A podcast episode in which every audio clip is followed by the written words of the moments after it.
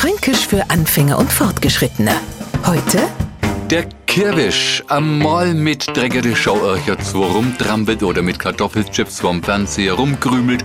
Glamsmers, ich weiß wovon ihr redet. Schock kommt meine Frau um die Ecken, wischelt hektisch um mich rum und was hat's in der Hand? Richtig an Kirwisch. Ein Kirwisch, und das sei Elzertler alle mittlerweile auf elektrische Reinigung umgestiegen, hat gesagt, ist es sowas wie ein Tischstaubsauger ohne Strom. Und meistens ist der Kirwisch mit einer Schaufel liiert.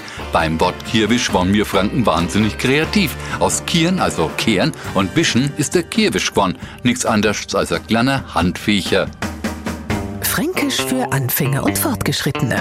Täglich auf Radio F und als Podcast unter radiof.de.